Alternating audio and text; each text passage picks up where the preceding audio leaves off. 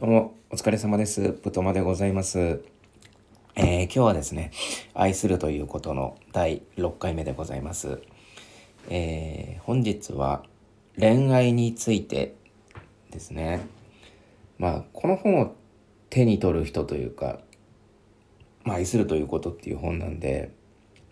もうほとんどの人が恋愛に役立てようとか、っていう人がまあ多いんじゃないかなって、まあ、これは自分の個人的なイメージというか印象ですけれども。まあうんなんかそういうねやっぱ愛と言ったら恋愛みたいなところありますよね。なんかこの本を手に取った人で結構、まあ、母親を愛したいとかさ友達を愛したいとかさ会社の上司を愛したいっていう人はなかなかねあの少数派なんじゃないかなっていう思うんですけどやっぱりこう異性ですよね。うん。異性に対する、なんかこう、ね、悩みとかで読む人多いんじゃないかなって思うんですけど、なんかね、まあ全体通しても何回も読んでるんですけど、この恋愛についてだけ結構曖昧というか、結局は答えが出てないっていうところなんですよね。なんかこう、読み返しても。で、もう自分には、うん、答えも出せなかったんですよ。恋愛とはこうじゃっていうね、ある一個のなんかこう、うん、2、3行とかで説明できるようなこともなくて、だからまあ、今回はその本、うん、本に書かれてるそのちょっと気になる、そのなんかこう定義づけっていうところをちょっと喋っていきたいなと思うんですけれども、まあ一つやっぱこう、あ、確かにって思ったのが、すごくやっぱこう、他の愛と比べてその恋愛はその排他的というかまあ他者を排除するじゃないですか。恋愛って唯一無二だったりするじゃないですか。うん。しなんかまあそれこそねその人は恋人がいてねその人を愛し愛し合ってる状態でさ、まあ、例えばアダムとイブだとしてさもう一人の女が現れたらやっぱこうねそこにアダム行っちゃったらイブ怒っちゃいますよねとか。まあそれはまあ、よくあることで、まあ、浮気と称される言葉で、まあ、あるんですけれども、すごくそういう排他的なところでやっぱこういわゆるその友愛って言われるところとはもうすごく対極的にあるんですけれども、まあ、本書曰くその恋愛がその同時にその友愛でない時はそのね愛っていうものがもう束の間しか持続しないと。うんでこの束の間しか持続しないからこそ恋人とかは別れ別れてまた新しい人と付き合ってで、まあ、結婚しても離婚してしまうっていうことが繰り返されるっていうことはまあまああの伝わってくるメッセージはあるんですけれども。うん。だからねこれむずいっすよね恋愛ってやっぱこう。まあ矛盾とそのパラドックスがあるというところなんで。うん、まあその排他的ってあるっていうところはまあ結構分かりやすかったりするじゃないですか。うん、まああとその愛は感情じゃないっていうところですよね。うん、でまあ本書で言うには愛は感情じゃなくて決意決断の行動であるというふうに言われてるんですね。うん、でもしもその愛がもした愛って結構感情だって思ってる人多いと思うんですよ。うんでも感情じゃなくてじゃあもしその愛が感情なのだとしたらそのあなたを永遠に愛しますっていう言葉はもう単なるそのね感情の話なので何の根拠もないことになるんですよ。うん、っていうところでやっぱこう愛っていうのは感情じゃなくてその決意と意志と決断の行為であるっていうふうに言われてるんですけれどもだその辺がなんかちょっとこうまあこの本が書かれた時はもしかしたらその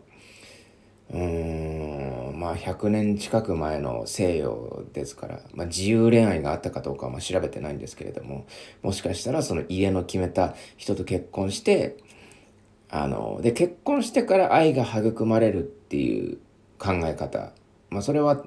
日本でももしかしたらそうなのかもしれないですけれどもまあそういう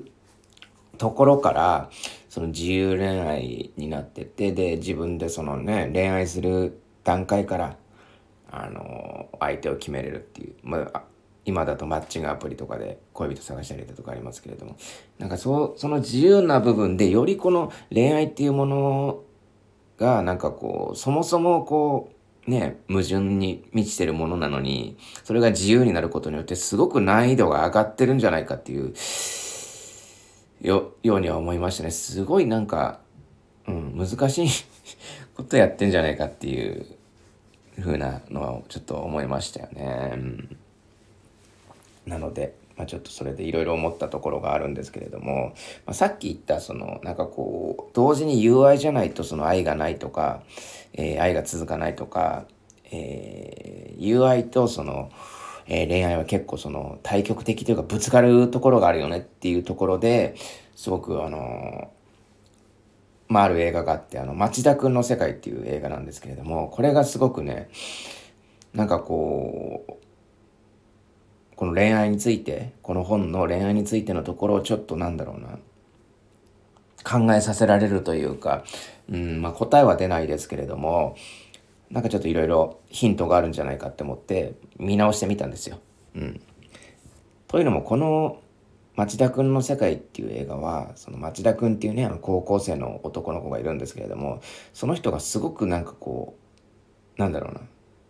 他人をが好きなんですよね。まあ、いわばその、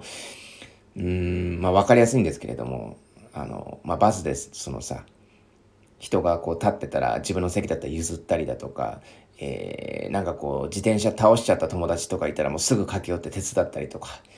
まあそれこそあの、まあベタですけど、なんか木風船が木にこう引っかかっちゃって取れない子供いたらも絶対助けちゃうっていう人なんですよね。で、そこになんかこう自分が今急いでるからとかさ、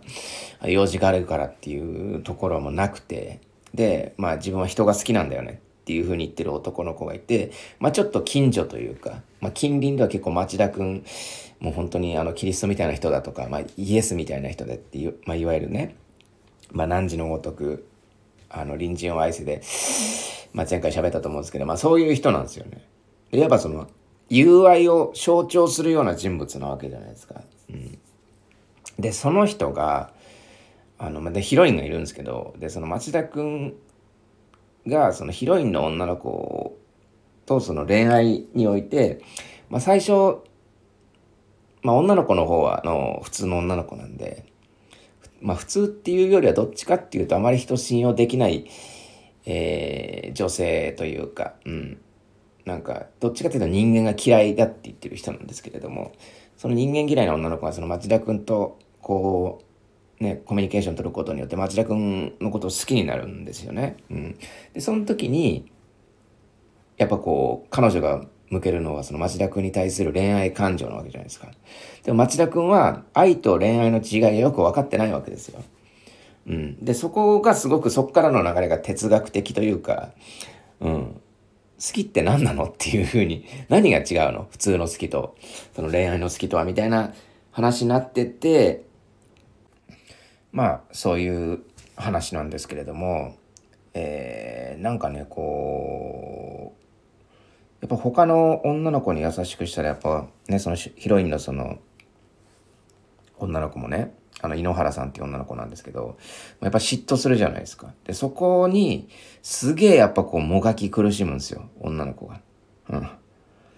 なんかこうイライラするしその自分はにも優しいから好きは好きなんだけど他の人にも優しくしたりえなんでそんなことすんの？みたいなことに対してもすごくなんかこうまっすぐな目であの、返されて、うわーみたいな感じになるところがまた面白いところなんですけれども、まあそれはすごく恋愛が、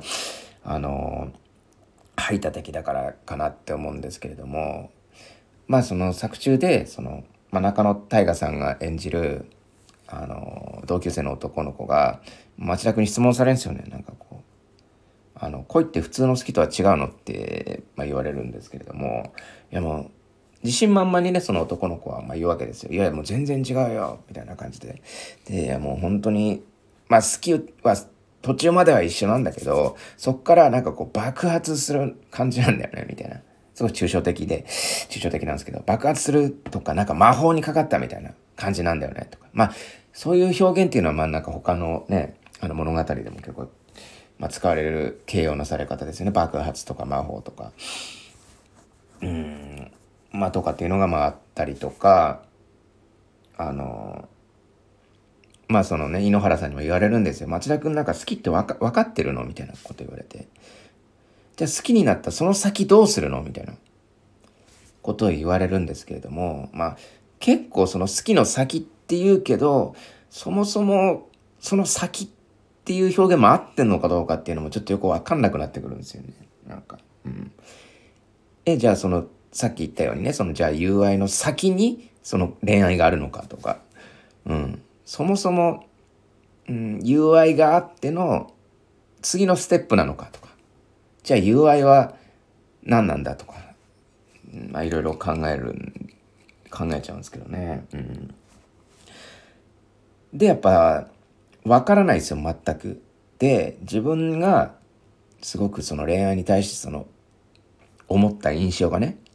まあ、この本とかその町田君の世界を見てて思ったのがやっぱこう、まあ、これもよく形容される言葉なんですけどやっぱ病気ですよね、うん、病。恋の病っていうじゃないですか。まさにもう病気としか思えないというか、うん、恋恋愛ってねって思うんですよね。やっぱこう見てて。おかしいですもんだって。ちょっとやっぱ理にかなってないですよね。なんか、うん、理にかなってないんだよな。でもやるでしょみんな好きで、うん。だしね。あの結婚とか見ててもそうじゃないですかなんかこう。結婚って明らかに不利な条件ですよね。お互いになんかあんなむちゃくちゃな制約ね結んでさで離婚したらね慰謝料も払わないとなんかリスクも取らないといけないし。なのにみんなね当たり前のように結婚するんですよ。すごいリスクじゃないですかあんなの。うん、でそれはやっぱこう社会なんか世間の目とかまあいろいろあるんでしょうけど、まあ結婚とちょっと恋愛はまた別の話なのかもしれないですけど、でも結局結婚したいから恋愛するみたいな人もいるわけじゃないですか。うん。だからまあ難しいんですけど、なんか自分が一番この町田くんの世界見てて一番刺さった言葉が、あの、町田くんのお父さんが出てくるんですよね。なんか町田くんのお父さんなんかこう、なんかこうまあ、冒険家みたいな感じで、これもちょっとね、この間話したあの、あなんだろう、あの、湯を沸かすほどの熱い愛とまた被るんですけど、なんかね、この手の映画って、なんか親父がいないとか、親父がなんか外放浪してるとか、なんか浮気相手のところに行って戻ってこないけど、なんか戻ってき、途中戻ってきましたみたいなのが多いんですよね。で、この映画も、湯を沸かすほどの熱い愛だと小田切丈さんがね、浮気相手というかのところでなんかこう子供がいてその子女性に連れ子がいてでその連れ子を置いて女性が逃げちゃうんですけれどもその小田切丈さんはその女の子を育ててんですよ。うん、その女の子その浮気相手逃げちゃったんですけどで最終的にその元の奥さんのその宮沢りえさんに出る双葉のところにが探して連れ帰るんですけれどもなんかねこの映画も途中まで出てこないんですよ。なんかこうすごくねそのお母さんがいて、で、お母さんは基本的に何もしないんですよ。見守ってんの。で、お父さんいないから、なんかテキパキやってると思うじゃないですか。でも、その松島奈々子さん演じるお母さんも本当聖母のように、もうただただ、こう、なんかこう、妊娠してて、で、なんかただこう、微笑ましくいるっていう。で、家事はその町田くんがやってるんですよね。なんかこう、料理とか、そのなんかスーパー行って買いに行ったりとかっていうのはもう、すべてこの町田くんがやってたりするんですけれども、うん。なんかまあ、そういうのがあるんですかね、なんかこう。うん。まああれですよね、その母性愛の時言ったんですけれども、なんかこう、父父と蜜の話ね。うん。なんか、そのお母さんのやってることもなんかこう町田くんを信頼して全部任せてる感じがあったんですよね。うん。で、いろいろ経験させることで、こうなんだろうな。あの、それこそ人生の楽しみを見出してほしいみたいな人というか、まあそういうふうに感じたんですよね、見てて。もしかしたらこの本読んでたから都合よくそう解釈しちゃったのかもしれないですけど、なんかそういう世界観であって、で、まあそのお父さんがね、あの、言うんですよね。なんか、町田君は質問するんですよ、お父さんに。なんでお母さんと結婚したの？って。まあそしたらもしかしたら恋愛のことがわかるかもしれないし、その、友達を好きとその恋愛の好きのその違いが分かるかもしれないからその質問するんですよ。って言ったらなんかそのお父さんがね、その人類学者というか、人を研究してる人で、で、まあ、生物とかいろいろ、生き物を研究してる人なんですよね。うん、で、あの、いろんな生き物を研究してきて生き物のこと分かったけど、お母さんと出会った時、お母さんが一番分かんなかったって言うんですよ。だから、一緒にいるって言ってたんですよね。うん、で、ああ、なるほど。そうなんだ。って言って、まあ話は進むんですけど、まあこれがすごくなんかこう、わからないっていうのが、まあ答えというかね。まあ逆に言えばわからないから考えるわけじゃないですか。うん。だからまあすなわち結論としてやっぱこう、考えるのをやめないことが結構恋愛において大事なことなのかなって思うんですよね。なんか自分の中では。うん。なんか何かと考えるのやめがちじゃないですか。だからまあ結婚したらさ、この人はこういう人だからとか、どんどんどんどんレッテル貼るじゃないですか。カテゴライズしていくわけじゃないですか。棚にどんどん整理整頓するわけじゃないですか。その人の人間っていうものをね。人間性、まあ例えばその恋人の人間性とかさ。えー、なんかこう、ステータスとか、どこで会社働いててとかさ、なんか全部全部なんかこう自分の中でこう整理整頓していくわけじゃないですか。でも、そうするとやっぱ楽にはなるんですよね、やっぱ。こういう人だって決めたらさ。うん。だから、あのー、良くない方向に行ったりとかするじゃないですか。その人はだって変わってったりするわけじゃないですか。進化じゃないですけど、人間性、まあもちろん変わらない核っていうのはあるけれども、なんかちょっと変わってくっすよ。やっぱこう、生活してると毎日違うしね。でそういう毎日違う部分にすごくなんかこう鈍感になってしまうとやっぱこう、うん、離れてきますよね。ってなった時にやっぱもうずっと考え続けるのがやっぱいいのかなって思ったんですよね自分的には。だから逆に言えばめっちゃ苦しいしなんかもがかないといけないですずっと。うん。楽になることなんかないと思うんですよね多分。それが厳しいところで一番恋愛のねうんだからまあ今回の作品で一番もがいてるのはその井ノ原さんというヒロインの女の子なんですけれどまあもちろん町田君も葛藤はするんですけれどもうんなんか二人ともやっぱこう苦しい思いしてるわけじゃないですか。で、まあ、今回の作品はまあ二人がちょっとなんだろうな次に進むステップみたいなところを匂わして終わるんですけれども、それでも多分、二人がもしこの先付き合うことになっても、まあやっぱこう、わかんないことだらけですよね。ってなった時に、やっぱこう、苦しいと思うんですよ。もがき苦しむし、まあそれだけじゃないんですけどね、幸せもあるんですけれども、なんかそういうことをずっとやり続ける覚悟っていうかね、まあ、それ、それの意思決断の行為であるっていうところなのかなっていうところにちょっと自分の中ではなんかまとまったというか、うん。っていうところでありますね。だからやっぱ考えるのをやめないことじゃないかなって思いました。自分はその、なんか恋愛っていうものをもしうまく、うまくというか、まあうまくはいかないのかもしれないですけど、なんかこう、ね、向き合うっていうことで重要なのはそういうことなのかなっていうふうに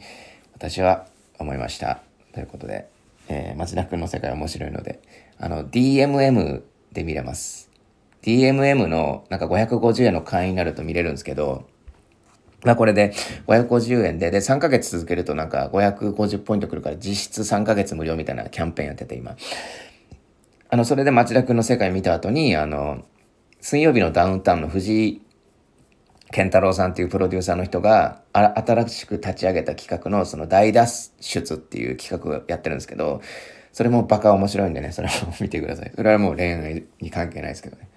うん、DMM 入るその目的として、大脱出を見るのがすごくおすすめでございます。ということで以上でございます。ありがとうございます。